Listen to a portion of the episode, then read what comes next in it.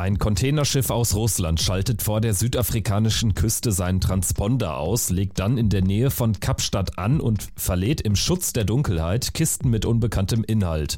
Die USA sprechen von Waffenlieferungen, Südafrika schweigt sich aus. Darum geht's in dieser Folge von Wieder was gelernt, dem NTV Podcast. Alle Folgen können Sie hören auf ntv.de, in der NTV App, natürlich bei RTL Plus Musik und auf allen anderen bekannten Podcast Plattformen. Und um keine Folge mehr zu verpassen, können Sie in der NTV TV-App auch die Podcast-Push-Nachrichten abonnieren. Ich bin Kevin Schulte. Hallo. Am 3. Dezember legt die Lady R in der Nähe von Kapstadt an, unter Ausschluss der Öffentlichkeit, denn Tage vor seiner Ankunft hat das Containerschiff seinen Transponder ausgeschaltet.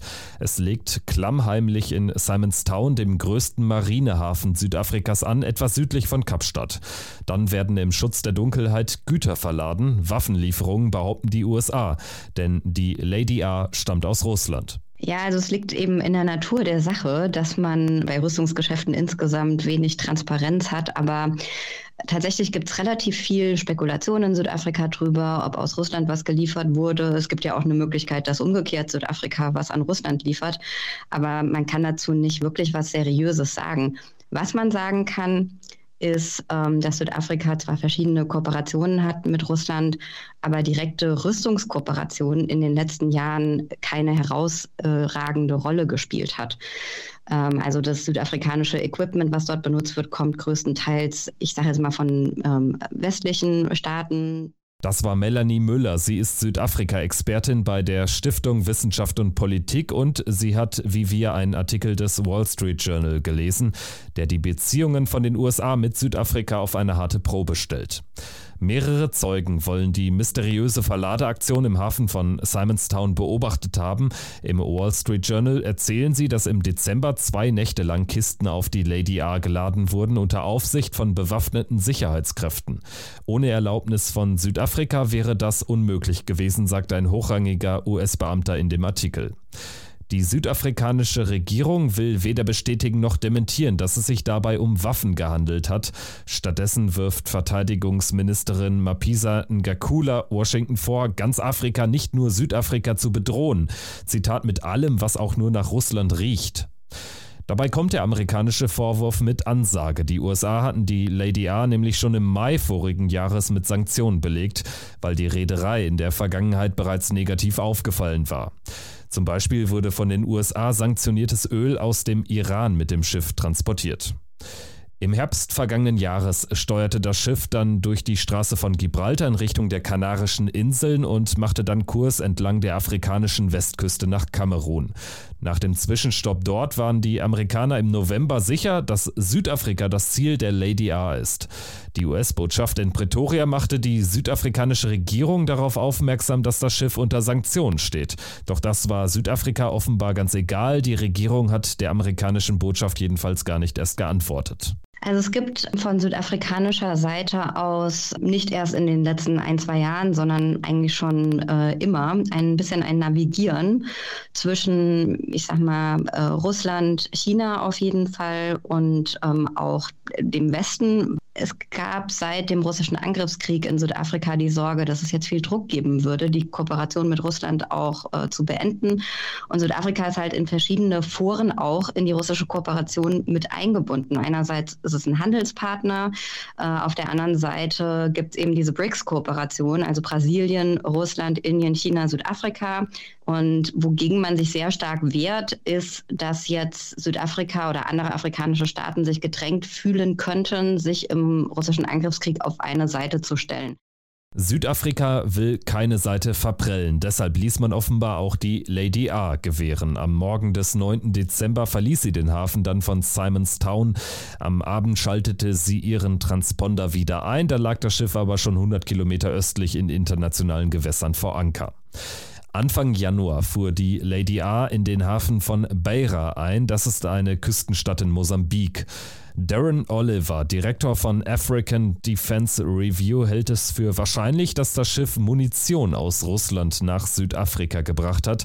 Denn 2020 hatte die Regierung in Pretoria den Import von 4,5 Millionen Schuss Munition genehmigt, wie der Experte für afrikanische Sicherheitspolitik im Wall Street Journal erklärt.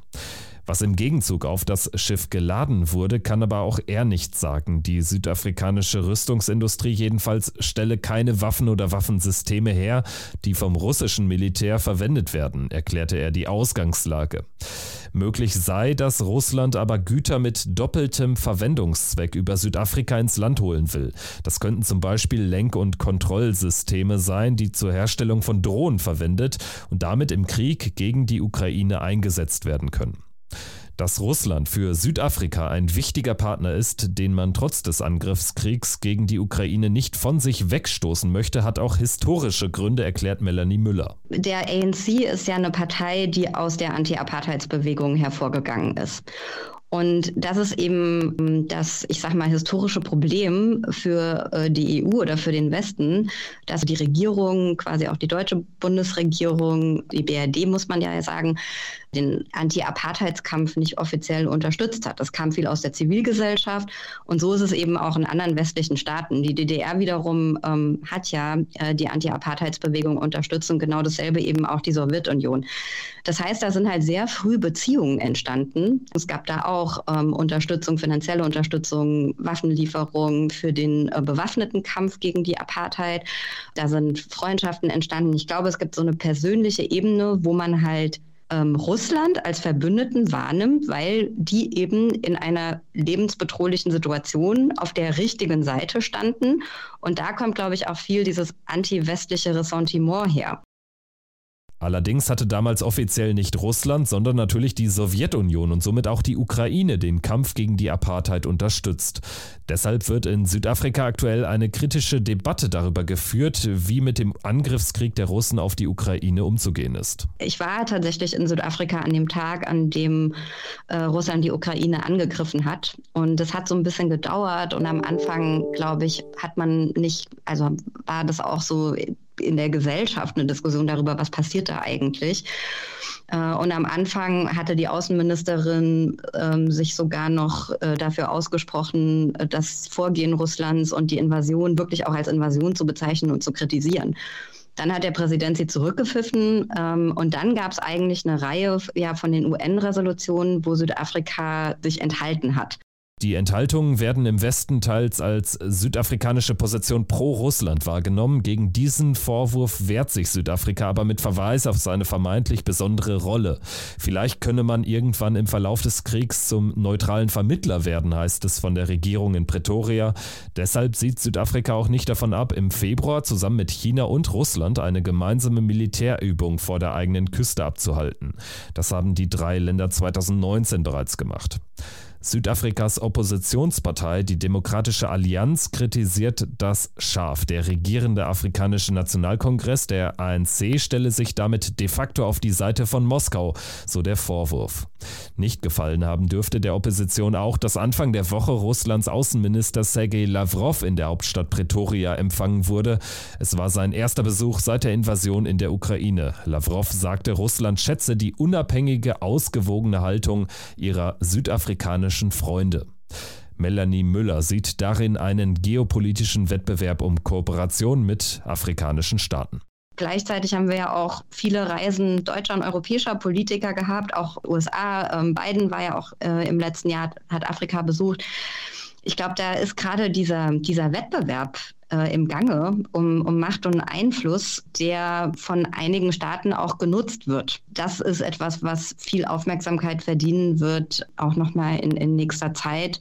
Und wo, glaube ich, aber auch ein Risiko besteht, dass äh, diese, was in Südafrika oder auch in afrikanischen Ländern als The New Scramble for Africa häufig bezeichnet wird, also der neue Wettbewerb oder äh, Kampf um Afrika, dass das natürlich nicht nur positiv wahrgenommen wird, sondern dass es auch eine Sorge gibt. Jetzt interessieren sich alle für uns, was passiert, wenn sich die geopolitische Situation entspannt, sind wir dann auch noch wichtig. Also ich glaube, man muss da schon langfristig denken, wenn man Beziehungen verändern will und auch die langfristige Kooperation im Blick haben. Man sollte den mysteriösen Besuch der Lady A nicht kleinreden, sondern genau untersuchen, was nachts im Hafen von Simonstown passiert ist, forderte die Südafrika-Expertin. Aber der Westen sollte nicht versuchen, die Südafrikaner von den Russen wegzudrängen. Damit erreiche man nämlich eher das Gegenteil, sagt sie. Die Lady A ist inzwischen tausende Seemeilen entfernt. Am 25. Januar ankerte sie vor Sudan im Roten Meer. Die verbleibende Route dürfte so aussehen über den Suezkanal, das Mittelmeer, die Ägäis, Istanbul und das Schwarze Meer zurück nach Russland. Das war wieder was gelernt zum mysteriösen russischen Schiff in Südafrika. Danke fürs Zuhören und bis zum nächsten Mal. Tschüss.